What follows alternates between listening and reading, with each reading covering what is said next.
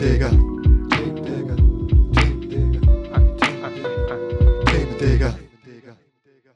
Hallo und herzlich willkommen zu Themendigger, dem Podcast, in dem Sören und Resol auf der Suche nach Themen sind. Ich bin der Resol und mir gegenüber virtuell der. Ich bin das, Sören. Hi. Hi Sören, alles klar bei dir?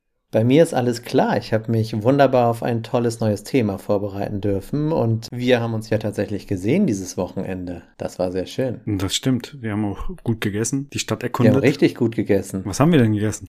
Wir haben das getan, was wir in Folge 14 angekündigt haben. Den größten Burger der Welt gegessen. Einfach zwei Kilo Fleisch. Und 4,6 Kilo Burger insgesamt. Das war mega, oder?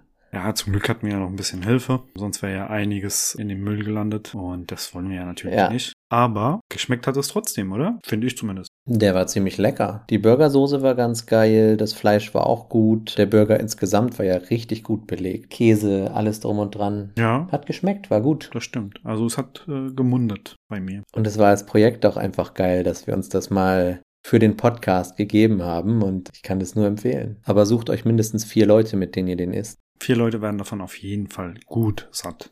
Ja, definitiv.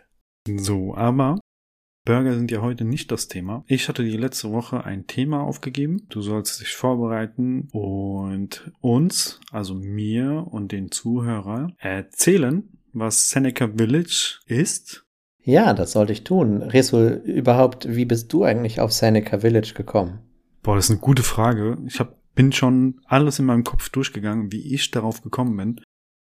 Aber ich muss gestehen, ich weiß es gar nicht mehr. Ich bin ja immer so einer, der sehr viel Zeitung liest am Morgen. Ich scroll immer, ja, viele News durch, viele Nachrichtenseiten einfach durch, was mich interessiert. Wahrscheinlich hat mich mh, der Titel von, von dem Bericht einfach interessiert und ich habe einfach draufgeklickt und dann kam diese Geschichte heraus. Das hat mich so umgehauen, dass ich unbedingt darüber mehr wissen wollte. Äh, ja, da bist du mir eingefallen und da dachte ich, gut, Sören kann das ja machen.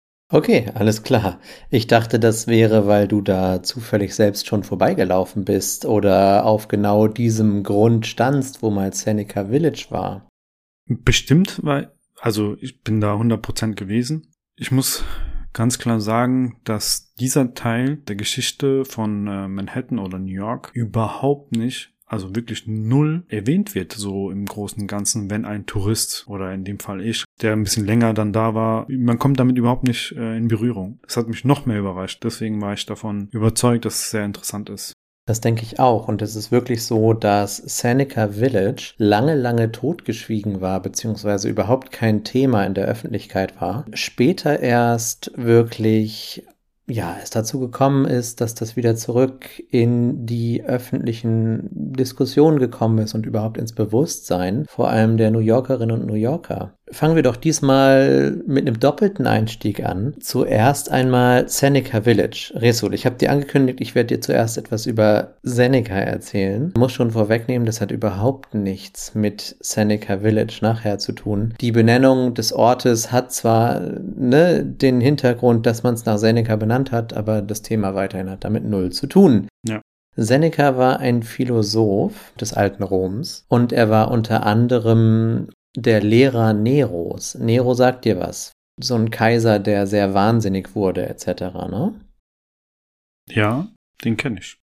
Eben dessen Lehrer war Seneca, Lucius oder Lucius Annaeus Seneca, der Ältere. Es gab dann auch noch einen jüngeren, aber es geht um den Älteren hier in diesem Falle. Und der war der größte Vordenker oder wichtigste Vordenker der Stoiker. Stoizismus, so ein bisschen alles mit Seelenruhe ertragen, kein Leid empfinden. Ja, selbst davon ausgehen, dass das Schicksal es schon alles so gewollt hat. Nicht Götter oder ein Gott, sondern das Schicksal und die ähm, Entwicklung des Lebens so ein bisschen vorbestimmt ist und man das alles ertragen soll und nicht meckern soll und nicht maulen soll. Und so hat Seneca dann, als Nero quasi seine Schergen geschickt hat, um Seneca umzubringen, sich selbst dem Freitod hingegeben und hat das in Seelenruhe in der Badewanne ein Wein trinkend ertragen. So ist äh, die Geschichte über Senecas Tod. Ganz kurz zusammengefasst, der Stoizismus, eine spannende Lehre. Und stoisch, der Übertrag in den nächsten Einstieg, ist eigentlich hier gar nichts zu ertragen, wenn es um Seneca Village geht. Ja. Denn Seneca Village entstand erst einmal in New York, in einem Zeitraum, wo die Sklaverei dabei war, beendet zu werden. Resul, erste Frage des Tages. Was meinst du, wann ist die Sklaverei in New York abgeschafft worden? Ich kann dir schon mal sagen, es war im 19. Jahrhundert, aber war es eher um 1808, um 1825 oder um 1840? Ich schwanke ein bisschen. Ich nehme 1808. Hm, gar nicht so schlecht. Da waren tatsächlich die ersten Demonstrationen beziehungsweise auch Aufstände, die Effekt hatten. Und dann hat es 32 Jahre oder um die 30 Jahre gedauert, dass die Sklaverei abgeschafft wurde und 1840 war sie erst wirklich beendet. Antwort C. Und genau in diesen Zeitraum fällt auch die gesamte Zeit dieses kleinen Ortes Seneca Village. New York hat nämlich eben gerade Anfang des 19. Jahrhunderts die ersten Sklaven befreien lassen oder zwingend befreit so dass Sklaven, die nach einem gewissen Stichtag geboren wurden, freigelassen werden mussten. Und diese haben dann das erste Mal Land kaufen können und Land gesucht. Und so hat an einem Ort, der sich heute dort befindet, wo der Central Park in New York ist, hat sich ein Gebiet gefunden, in dem Grundstücke verkauft wurden. Und die wurden vermehrt von Schwarzen gekauft. Und zwar zuallererst von einem Andrew Williams. Das war ein Schuhputzer, der hat sich einfach mal drei Grundstücke gekauft. Das war damals weit, weit entfernt von dem wirklichen New York und dem wirklichen Manhattan. Quasi in den Wicken, ganz weit vor allem, was da irgendwie schon bewohnt war. Man musste eine halbe Stunde laufen, um dahin zu kommen, ungefähr, wo Leute sonst wohnten und wo man verdienen konnte. Aber da hat sich relativ schnell eine kleine äh, Siedlung gebildet. Und was Wichtiges dabei ist, aus dieser Sklaverei-Beendigung erwachsen, ist halt, dass hier Schwarze das erste Mal wirklich Land kaufen konnten und damit auch Wahlrecht hatten. Denn das Wahlrecht war an Landbesitz gekoppelt. Ja, gerade in New York, was ja eine riesengroße Stadt war für die damaligen Verhältnisse, gab es auch sehr viele Sklavinnen und Sklaven, und möglicherweise gab es in New York sogar insgesamt mehr im Maximum als in Charleston, South Carolina, was ja sonst als Sklavenhauptstadt der USA bekannt wurde und wo auch die Sklaverei bis zu einem sehr, sehr späten Zeitpunkt noch betrieben wurde. Dementsprechend, das Bild ist so ungefähr, in diesem Zeitraum hat sich äh, Seneca Village entwickelt. Und Seneca Village, Resul, ich habe schon gesagt, war im Central Park. Dazu einmal kurz ein Exkurs zum Central Park. Das ist ja dieser riesige Innenstadtpark und der ist wirklich wirklich riesig. Du bist da schon mal durchgelaufen. Ich hatte noch nicht das Glück, dort zu sein. Aber er erstreckt sich ja, wenn man sich New York vorstellt, Manhattan, diese große Insel in der Mitte, erstreckt er sich ziemlich genau im mittleren Bereich Manhattans über eine sehr große Portion dieser großen Insel. Manhattan ist ja in so ein Grid aufgeteilt. Straßen, die sehr rechteckig und immer mit 90 Grad Winkeln und nur wenige andere Straßen, die mal quer verlaufen, schräg verlaufen oder auch mal einen Kreisel oder sowas dazwischen. Das stimmt. Hauptsächlich ist es so ein sehr gerades Grid. Bis auf die Straße Broadway. Die führt einfach diagonal. Genau, der zieht sich einmal quer durch und der Broadway bildet auch mit einem Kreisel eine Ecke des Central Parks, Genau. nämlich äh, Columbus Circle. den Columbus Circle an der südwestlichen Ecke, korrekt? Ja, genau. Also der Central Park insgesamt ist extrem groß, äh, weitläufig und ich glaube, man, also genau bin ich mir nicht sicher, weil ich da immer joggt bin und nicht in Schritt, Schrittgeschwindigkeit durchgelaufen bin. Aber ich würde sagen, so eineinhalb Stunden bräuchte man da schon, wenn man an einer Ecke anfängt und dann mal eine Runde macht, um äh, ganz Central Park zu sehen. Vielleicht sogar zwei Stunden, bin mir nicht ganz sicher. Und da ist auch viel los, da ist Leben, viel Grünfläche, ja, auch ab und zu mal äh, Konzerte, Open Air, gibt's Cafés, ein Tierpark. Große Museen, ein Vergnügungspark, große Seen und Teiche, Ja, das Guggenheim Museum ist direkt dort vor Ort. Das Metropolitan Museum. Ja, und die Häuser direkt am äh, Central Park sind auch extrem teuer. Der Blick auf den Central Park, also für unser einer auf jeden Fall unbezahlbar. Ja, da hat man selbst tatsächlich Einzimmer-Apartments in den Millionen. Dementsprechend nichts für dich und mich im Moment. Nee. da müssten wir ganz andere Schritte machen. Aber wenn man ein paar Schritte weitermacht, dann ist man dort in so einem Wohnheim, das der Herr Kolping aus Deutschland gegründet hat und für Praktikanten oder für Studentinnen kostengünstig mietbar ist. Das kann ich allen Zuhörern und Zuhörerinnen, die irgendwann mal vorhaben, in New York eine Zeit lang ein Praktikum zu machen oder irgendeinen Aufenthalt. Eig nee, sorry, ist nicht für Zuhörerinnen ist eher für Zuhörer, weil da nur äh, Männer einquartiert werden dürfen. Relativ bezahlbar. Das kann ich euch ja als Tipp geben. Das Kolpinghaus. So, und jetzt weiter. Ja, nach diesem Exkurs-Tipp nochmal kurz den Exkurs Central Park geschlossen. Mit dem anderthalb bis zwei Stunden drumherum bist du gut bei meiner Einschätzung. Ich kann da einfach mal Daten zugeben. Ja. Und zwar ähm, ist der Park vier Kilometer lang und erstreckt sich zwischen der 59. und 110. Straße und in der Breite beträgt er genau 860 Meter, nämlich zwischen der 5. und 8. Avenue. 5th Avenue, 8th Avenue. Ziemlich in der Mitte davon, quasi gegenüber des Great Lawns, dieser großen Grasfläche in der Mitte und dem Metropolitan Museum, hat sich unsere Seneca Village erstreckt, nämlich so ungefähr zwischen der 82. und 89. Straße und der 7. und 8. Avenue. Also ein kleiner Bereich dessen, was heute der Central Park ist. Und dort hat dieser Andrew Williams äh, quasi seine drei Grundstücke gekauft und ziemlich schnell kamen dann auch noch andere dazu. Und die anderen Grundstücke wurden hauptsächlich von äh, Schwarzen, die eben gerade frisch befreit wurden von der Sklaverei, aber auch von einigen Iren und vor allem auch Deutschen gekauft, die dann dort ganz schnell eine kleine Community gegründet haben. Es gab nachher eine Schule, drei Kirchen und es war so ein richtiges kleines Dorf, was zum Stadtgebiet von New York gehörte, aber eigentlich weit vor den Toren des damaligen New Yorks und des damaligen Manhattans war.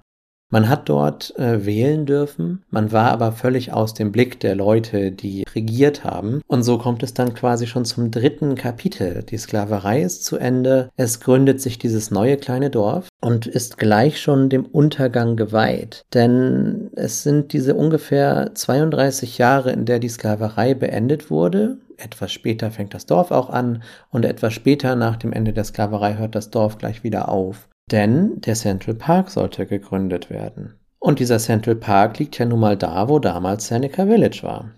Oder hat man den Central Park genau deswegen dort entstehen lassen wollen?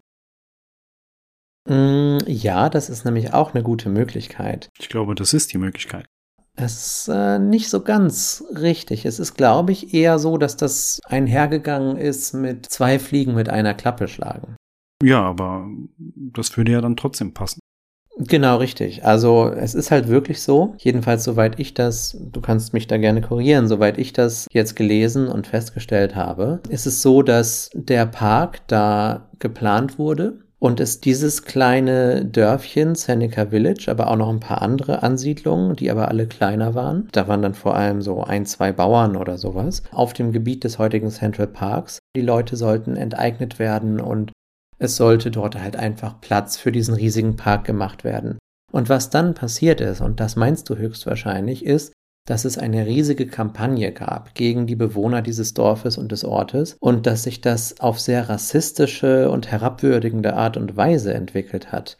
Es wurde dort nämlich sehr, sehr schnell in, in den Times und in anderen Nachrichten, aber auch von der Politik im Parlament, wurde sehr schnell davon gesprochen, dass dort quasi Streuner leben würden in Bretterbuden und dass es sich bei Seneca Village gar nicht um einen wirklichen Ort, eine, ein wirkliches Dorf handeln würde, sondern dass das sowas sehr Niederes sei und man da ja alles verbessern würde, wenn man das dem Erdboden gleich machen und diesen schönen neuen wunderbaren Park hinbauen würde. Und die Menschen, die dort lebten, wie gesagt, hauptsächlich Schwarze, aber auch Iren und äh, einige Deutsche, die dort eine wirklich funktionierende Gemeinschaft gebildet haben und einer übrigens Mittelklasse angehört haben. Man hat später bei Ausgrabungen dort relativ hochwertige Einrichtungsgegenstände und auch hochwertiges Porzellan und kleine Luxusgegenstände gefunden, wie zum Beispiel teure Pfeifen, Zahnbürsten etc.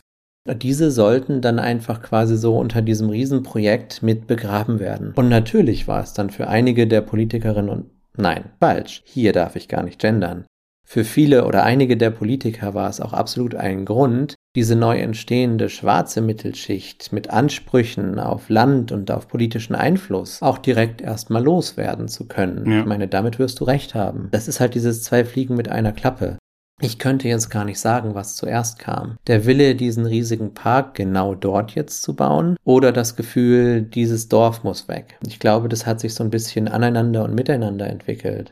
Aber das Schlimme ist halt, dass es sich relativ schnell nach der Beendigung der Sklaverei direkt in diesen Segregationssumpf, in dieses, die Schwarzen sollen aber trotzdem nicht wählen und wir wollen sie alle abschaffen etc. bewegt hat. Ja, ja. Und so hat sich das dann auch sang- und klanglos entwickelt, dass hier ein ganzes Dorf einfach dem Erdboden gleichgemacht wurde. Zum Glück wurden die Leute dort nicht ermordet, sondern man hat sie zum absoluten Mindestpreis ja, Resolon, das ist alles unter den Regeln des Eminent Domain passiert, was wir in Deutschland als Enteignung kennen und was auch eine Enteignung ist, also quasi die Verpflichtung, Land, das für öffentliche Projekte oder für sogenannten Public Use zum Bau von Straßen wird das zum Beispiel benutzt oder um neue Stadium zu bauen oder, oder, oder, muss halt, und das ist die grundlegende Regel, muss zu einem angemessenen Preis gekauft werden durch den Staat. Dann darf der Staat auch entscheiden, wir dürfen den Leuten, auch wenn sie es nicht verkaufen wollen,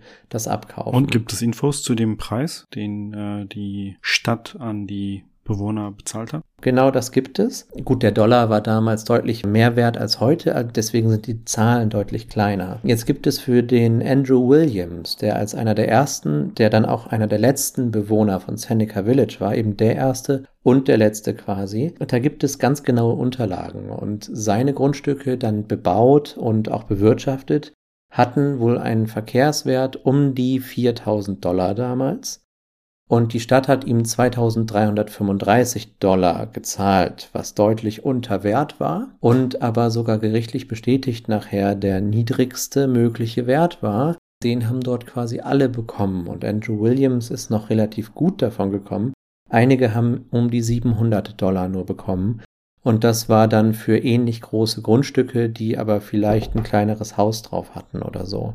Es sind also die Leute dort vertrieben worden mit der geringstmöglichen Abspeisung, aber zum Glück eben nicht ermordet. Das ist für diese Zeit doch ein einigermaßen positives Pünktchen zwischen dem sehr schlechten. Wir vertreiben die Leute für das günstigste, was wir machen können. Ich verstehe deinen Punkt dass du hervorhebst, dass es keinen Massaker gab in dem Sinne, weil wir das ja eigentlich gewohnt sind, dass bis 1945 eigentlich vieles mit Gewalt gelöst wurde oder immer noch wird in äh, bestimmten Teilen der Erde. Mir stellt sich aber die Frage, wenn die Exekutive, das heißt die Stadt, die Regierung der Stadt, der Bürgermeister etc. dafür gestimmt haben, ein Gebiet zu räumen, das äh, mehrheitlich von Afroamerikanern bewohnt wird, die sogar Eigentümer sind ja. Dann ist es schon mal der erste Schritt zu ja, sozialer Vernichtung, sage ich jetzt mal. Dann kommt noch die Judikative dazu, die wahrscheinlich ohne Grund, ohne ja, Hintergrundchecks äh, Preise bestimmt hat für die Baugrundstücke oder für die Grundstücke allgemein. Äh, das Mhm. zeigt ja, dass nicht nur die Stadt selbst, sondern auch die Gerichte dafür waren, einen Park zu bauen, der auf dem Gebiet gebaut werden soll oder erstellt werden soll, die von Bewohnern sozialisiert wurde, die unangenehm sind für die. Und möglicherweise kann man hier ein ja, Pfad zu unserer ersten Frage finden und sagen, man hat nach Möglichkeiten gesucht, die Bewohner dort, äh, die wahrscheinlich im Allgemeinen ja generell wenig Ansehen hatten, komplett aus Manhattan zu vertreiben. Ja. Dann würde es ja insgesamt auch passen, wenn die Kampagnen auch entsprechend gelauncht wurden und wenn die Bewohner nichts dagegen unternehmen und lieber die Menschen für wenig Geld, wahrscheinlich konnten sie dadurch mit diesem Geld auch keine Wohnung kaufen oder sonst irgendeine Bleibe für sich äh, erwerben, Jedenfalls nicht in New York selbst, ja. hier noch ein Punkt. Mit dem Geld konnten sie wahrscheinlich ein paar Monate leben, aber im Großen und Ganzen bedeutete diese Vertreibung das Ende ihres wirtschaftlichen Lebens. Und die, sie mussten wieder von neu anfangen. Mit ein bisschen Kapital.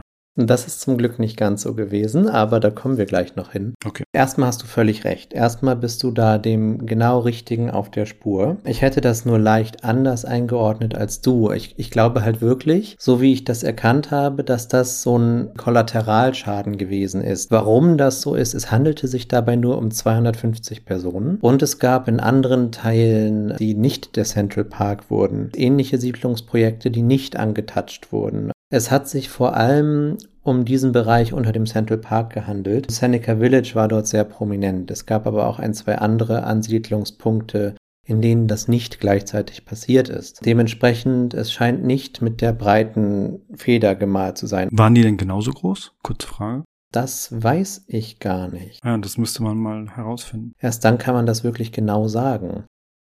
250 Personen sollen in Seneca Village ungefähr gelebt haben. So mehr als der Hälfte waren dort auch selbst Land- und Hausbesitzer. Und für sie hat halt Seneca Village genau das bedeutet. Freiheit, Wahlrecht, eine eigene Kommune zu haben und eben dort nicht äh, diskriminiert zu werden. Ne? Und genau das wurde alles ausgelöscht. Das ist so ein bisschen dieses, ja, überfahren werden dadurch, dass da jetzt der Central Park gebaut wurde und man nur unbedeutender kleiner Kollateralschaden war. In Anbetracht der Größe, dass es eben so circa 250 Personen gewesen sind, mhm. vermute ich eher, dass es diese Problematik ist. Man ist nicht wichtig genug und nebenbei schafft man es auch noch, ein paar Schwarzen mit Wahlrecht das Wahlrecht wieder abzunehmen was passiert ist, lässt sich, ich komme nochmal zurück zu Andrew Williams, der für diese 2335 Dollar damals von seinen Grundstücken befreit wurde, hat es sich ergeben, dass er in einem Bereich vom heutigen Queens, damals war das Newtown, direkt wieder ähm, Grundstücke und zwar einen Monat nachdem er ausbezahlt wurde, hat er dort wieder ein Grundstück kaufen können. Und es hat sich eine sehr stolze Familie daraus entwickelt. Und die Ur-Ur-Urenkelin heute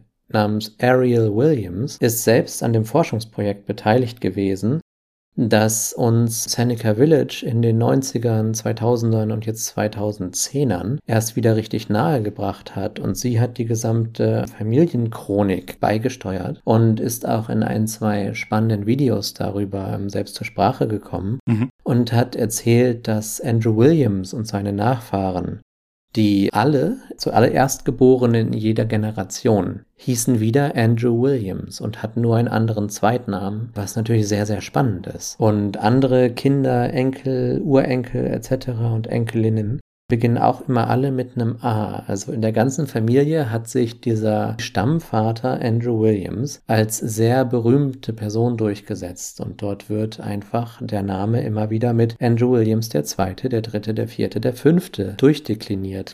Heutzutage wohnt die Familie nicht mehr in New York. Jetzt wissen wir, dass es Nachfahren von einigen dieser Gründungsmitglieder gibt, mhm. besonders von Andrew Williams, der ja Grundstücke besaß, die unter Marktwert abgekauft wurden von der Stadt. Ist er dadurch schon entschädigt worden? Oder können die Nachfahren gerichtlich noch ein bisschen mehr rausholen? Weil man weiß ja, dass das eigentlich unfair gewesen ist damals.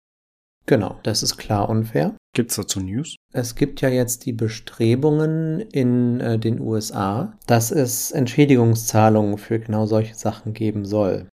Ob das jetzt in diesem spezifischen Fall zutrifft, kann ich dir nicht sagen. Hast du dazu mehr gelesen? Hm, nee, das habe ich nämlich nicht herausgefunden. Das wäre ja auch interessant zu wissen, ob das denn irgendwie in Erwägung gezogen wird, auch von der Stadtregierung jetzt ja, die Geschichte Amerikas basiert ja eigentlich auf Enteignung im Großen und Ganzen durch Gewalt. Anscheinend ist dieses Mal etwas Entschädigung geflossen, aber das ist ja nur ein Tropfen auf den heißen Stein. Mhm. Wir ja wissen, dass es sind Ureinwohner Amerikas, die durch ja, Grundstücke entschädigt wurden, die sie bekamen in abgelegenen Orten, wo sie ihre Casinos betreiben dürfen, die sich damit zufrieden geben. Aber da es ja anscheinend vielleicht 100 Afroamerikaner gab in New York, die Grundstücke besaßen und ich noch nie davon gehört habe, dass diese jemals entschädigt wurden für die Sklaverei, für alles, was man ihnen weggenommen hat, dann wäre ja Nachrichten bezüglich Einsicht der Regierung, der Stadtregierung. Ist mir eigentlich egal, in welcher Rangfolge. Äh, wenn das zustande käme, wäre das ja toll eigentlich. Das wäre total super. Und ich glaube, das ist in Amerika, in den USA wirklich ein relativ wichtiger Punkt. Es gibt dort schon seit Jahren und schon vor der Zeit der Obama-Regierung gibt es eigentlich diesen Ansatz, für dieses vergangene Unrecht auch endlich mal Entschädigungen beziehungsweise ich weiß gar nicht, wie man es anders nennen kann als Entschädigung, aber es soll halt über finanzielle Sachen hinausgehen, dass die Leute halt ähm, eine gewisse Art Anerkennung und eine gewisse Art Wiedergutmachung bekommen sollen, die vor Jahrhunderten im Unrecht erlitten haben. Und das ist wirklich was Wichtiges, weil es auch eine Gesellschaft ähm, endlich mal befrieden könnte, beziehungsweise ganz auf dem grundlegenden Level für Gerechtigkeit sorgt. Ja. Denn auch wenn man Unrecht erst Jahre nachdem oder Jahrhunderte nachdem es entstanden ist, versucht auszugleichen, hat das einen sehr, sehr großen Effekt, denn Unrecht hat ja Nachwirkungen. Korrekt. Die Leute, die vor 100 Jahren eben keinen Landbesitz haben konnten, konnten diesen nicht vererben, konnten nicht dafür sorgen, dass ihre Kinder mehr Bildung bekamen, und konnten es leider auch nicht schaffen, dass dann die Nachfahren der Nachfahren große Entwicklungsschritte aufgrund dessen machen konnten, sondern Unrecht der Vergangenheit setzt sich halt immer noch strukturell in Unrecht von heute durch. Und viele Länder zum Glück weltweit gehen langsam dahin über, das zu erkennen. So hat sich ja die australische Regierung erst vor einigen Jahren bei den Aborigines dort entschuldigt und hat Entschädigungsprogramme eingeleitet. Bei weitem zu klein und vielleicht auch mehr ein Feigenblatt als alles, was wirklich was gut machen würde. Aber es sind erste Schritte. Und auch bei uns vor der eigenen Haustür geht es ja vielleicht bald mal in diese Richtung. Ich habe die ersten Texte gelesen, dass zum Beispiel unsere neue äh, Ampelregierung schon mal in Erfahrung bringen möchte, ob man Raubkunst aus den ehemaligen deutschen Kolonien wieder zurück überführt nach Namibia und ins ehemalige Deutsch-Ostafrika etc., was ja damals mehrere Länder waren. Deswegen fasse ich das jetzt einmal so zusammen. Das gehört zum Beispiel auch dazu, Wiedergutmachung. Ja, da gibt es noch einiges zu tun. Also da wüsste ich jetzt nicht, wo ich anfange und wo ich aufhöre. Ich finde zum Beispiel, äh, wenn wir heutzutage immer noch äh, uns freuen, dass erste Schritte passieren, obwohl äh, wir andere Länder belehren, was Demokratie bedeutet, was Menschenrechte sind. Oh ja. Trotzdem kaum Schritte wagen äh, unserer Geschichte ja, in die Augen zu sehen und bereuen und entsprechend zu handeln, dann, äh, ja, weiß nicht. Es wird langsam Zeit einfach. Auch Australien beglückwünsche ich nicht, weil sie viel zu wenig tun. Die Amerikaner genauso wenig, Frankreich genauso wenig, die Briten genauso. Also ist noch sehr, sehr viel zu tun. Deswegen, es müsste eigentlich viel schneller gehen, als es jetzt der Fall ist. Ja, das sehe ich ganz genauso. Und es ist halt ein wirklich simpler Ansatz. Ja, weil die Geschichte ist ja da. Die Dokumente sind da. Es sind eigene Dokumente, eigene Archive. Man weiß es ganz genau. Man müsste einfach nur den Schritt wagen. Vielleicht ist es nicht populär. Kann sein. Aber ich glaube, die Zukunft wird es dieser Präsidentin oder diesem Präsidenten oder dieser Bundeskanzlerin oder diesem Bundeskanzler danken. Ja. Man müsste halt viel mehr Weitsicht haben. Aber ja, man ist halt auch nicht gewählt für 30 Jahre. Und ich verstehe den kurzfristigen Blick von vielen Machthabern oder Machthaberinnen, aber das tut halt auf der zwischenmenschlichen Ebene, auf zwischenstaatlichen Ebenen wenig Gutes zur Sache.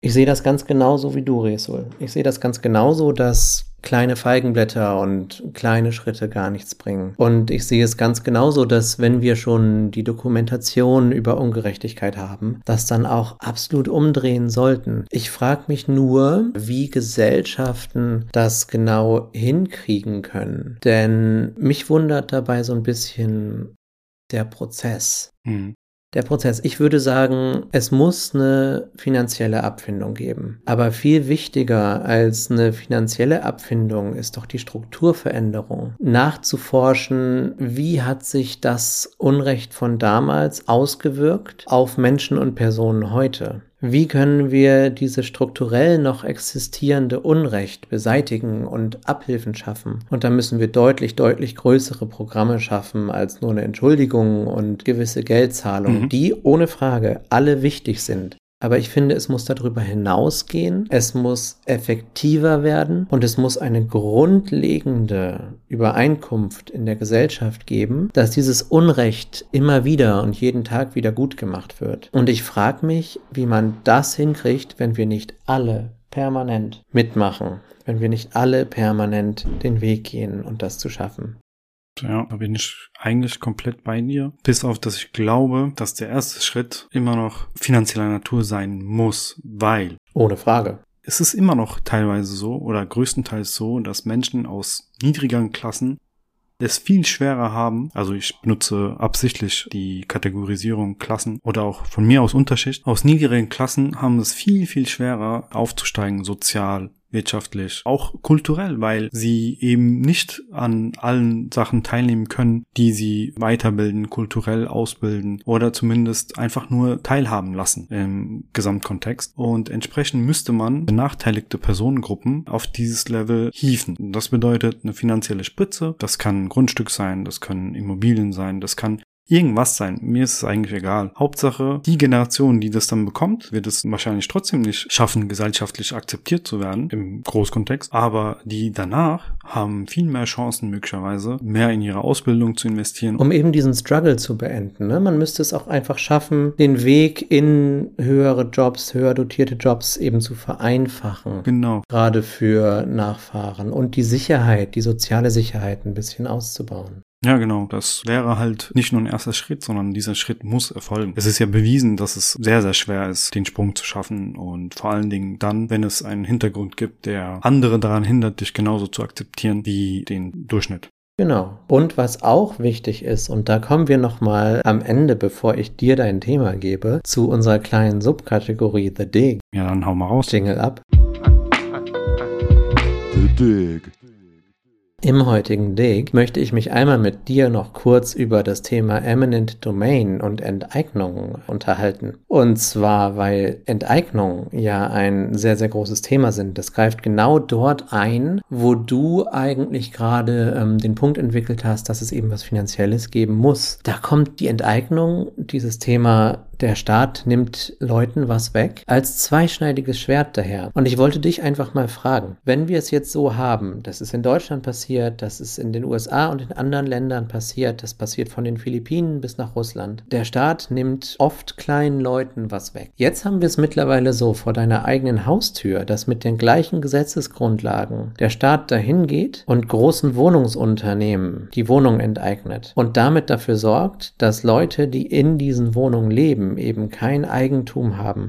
Und ähnliches passiert auch in den USA. Dort wird auch Public Housing mittlerweile wieder verstärkt geschaffen und auch überlegt, ob man nicht große Wohnungsunternehmen auch enteignet, um Mieten senken zu können. Ähm, es wird dabei das gleiche Gesetz genutzt. Ist es nicht ein Schritt zu sagen, damals wurde dieses Gesetz für Ungerechtigkeiten genutzt? Auch heute, auch in anderen Ländern wird es vielfach so genutzt. Sollte man nicht überlegen, vielleicht mit genau dem gleichen Mittel verstärkt gegenzusteuern, um zu sagen, okay, Ungerechtigkeit auf der einen Seite hat auch zur Folge, dass damals große Grundbesitzer, die neben dem Central Park Gebäude hatten, riesige, teure Gebäude haben können, die heutzutage oft in Stiftungen, auch in Erbstiftungen sind. Ein Park steigert auch den Wert der umliegenden Gebäude, wo damals einfach Leute profitiert haben. Dass man dieses Profitieren wieder umkehrt, was hältst du davon?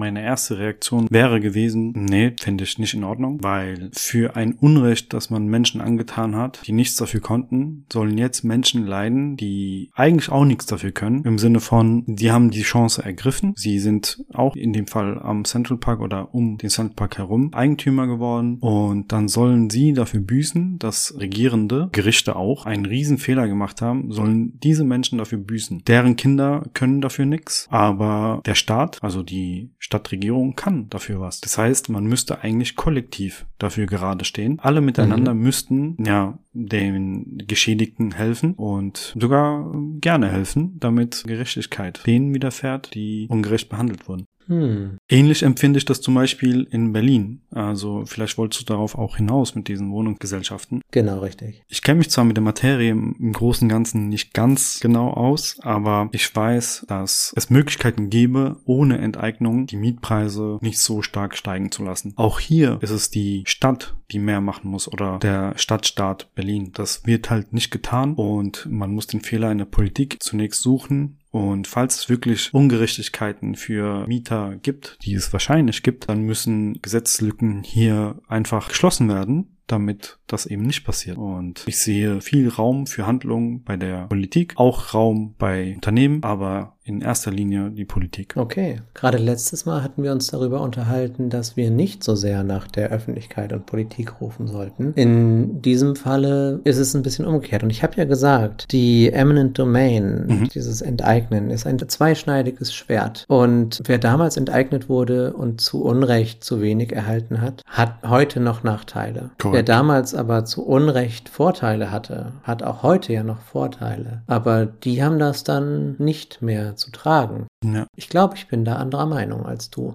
Da würde ich gerne einhaken, Sören, weil wo willst du dann anfangen? Ich meine, du weißt ja auch nicht, was in, keine Ahnung, jetzt als Beispiel Bremen passiert ist, was deine Familie, deine Ahnen gemacht haben, weißt du? Wenn es Archive gibt oder Dokumente, die, die besagen, die Hälfte der Bevölkerung Bremens hat eine Stammesgesellschaft vertrieben und ähm, die sind einfach weg. Sollen wir diese Gesellschaft wieder oder diesen Stamm wieder zurück nach Bremen holen? Genau, das ist nochmal eine ganz andere Frage. Aber in diesem Fall können wir das ja sehr genau sagen. Auf der einen Seite der 8th Avenue wurden Leute ausbezahlt und vertrieben, viel zu gering Mhm. ausbezahlt. Auf der anderen Seite der 8th Avenue haben zum gleichen Zeitpunkt Leute sehr gut dotierte Grundstücke, die nun an einem tollen Park lagen, kaufen können. Deren Nachfahren sind heute Millionäre, die Nachfahren der anderen sind es nicht.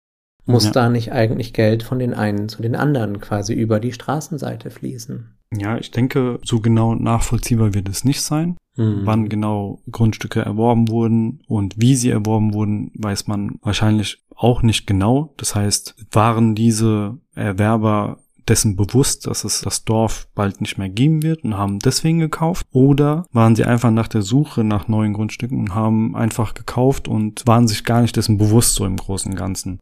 Und haben dann in dem Effekt einfach Glück gehabt. Ja, genau. Oder einfach Glück gehabt und sind dann durch Hören sagen dazu gestoßen, am Central Park was zu kaufen. Das kann man ja, ich würde sagen, nicht beweisen. So. Aber was man beweisen Mhm. kann, ist, dass die Stadt einen Fehler gemacht hat. Also nicht nur die Stadt, sondern auch die Gerichte. Und da sollten dann nicht bestimmte Menschen dafür haften, sondern eigentlich alle. Verstehe.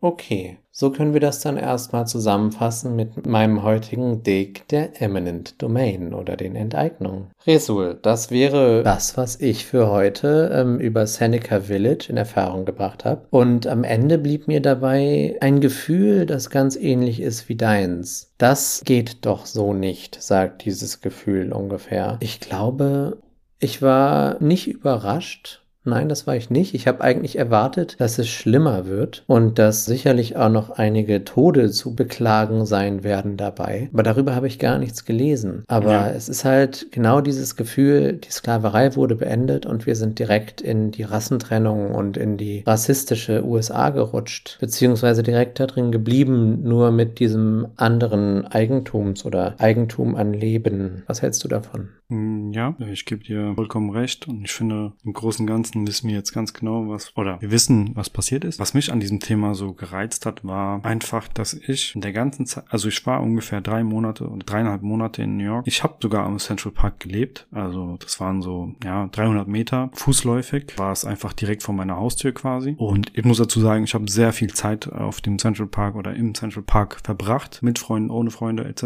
Und ich bin in alle Museen gegangen, ich bin drum herumgelaufen, ich war da joggen, ich habe dort mit Menschen gesprochen und trotzdem habe ich nie davon gehört, dass ich auf einem Grundstück rumlaufe, das Menschen gehört hat, die ungerechterweise vertrieben wurden. Was danach mit ihnen passiert ist, weiß man ja wahrscheinlich bis heute nicht mit allen. Möglicherweise sind sogar einige gestorben, man hat das einfach in Kauf genommen. Das kommt ja auch noch dazu. Ja, und das war für mich so, als hätte ich einfach einen Riesenteil der Geschichte, obwohl es nicht so ein Riesenteil ist, aber weil man da selbst war und äh, Zeit verbracht hat, so viel Zeit verbracht hat und nichts davon mitbekommen hat, weil es einfach kein Thema war oder ist, hat das mich einfach überrascht und ich wollte da entsprechend mehr wissen. Dieses Gefühl kann ich sehr, sehr, sehr nachvollziehen. Und wie gesagt, es hat ja erst 2011 Ausgrabungen da gegeben und die wirkliche Ausarbeitung ist einfach noch nicht lange Hm, gemacht worden. Ja, ich war ja 2014 da. Tja, wenn man mehr Fragen dazu hat, wie es denn in New York war, wo kann man dich da informieren, Resul?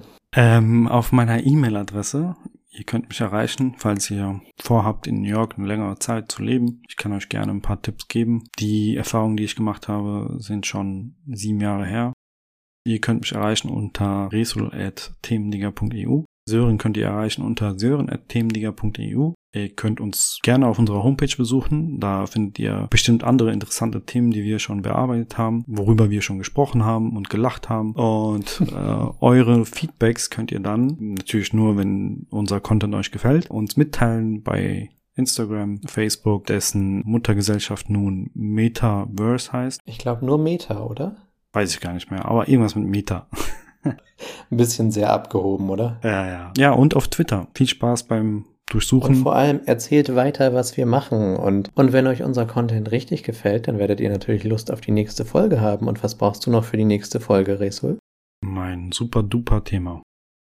Und ein super duper Thema kriegst du dieses Mal. Du kriegst es einfach ohne weitere Einleitung. Ich würde gerne mit dir das nächste Mal über die Panafrikanische Universität sprechen. Sagt dir das was? Nein, noch nie gehört. Da freue ich mich, was da kommt. Ja, vielen Dank, Sören. Ähm, Ich danke dir und werde nächstes Mal, wenn ich oder wenn ich das erste Mal in meinem Leben in New York bin, werde ich mit äh, sehr viel Bedacht durch den Central Park laufen und mir ganz genau anschauen, was dort die Dimensionen dieses ehemaligen Seneca Village sind. ja, viel Spaß dabei. New York ist sehr schön, kann man sehr schön Zeit verbringen, aber auch viel Geld ausgeben und So ist dementsprechend äh, musst du mit vollen Taschen dahin, mein Freund. Alles klar. Ich werde es machen. ciao, ciao. Resul, ich danke dir, ich wünsche dir was und tschüss an alle da draußen. Themendigger,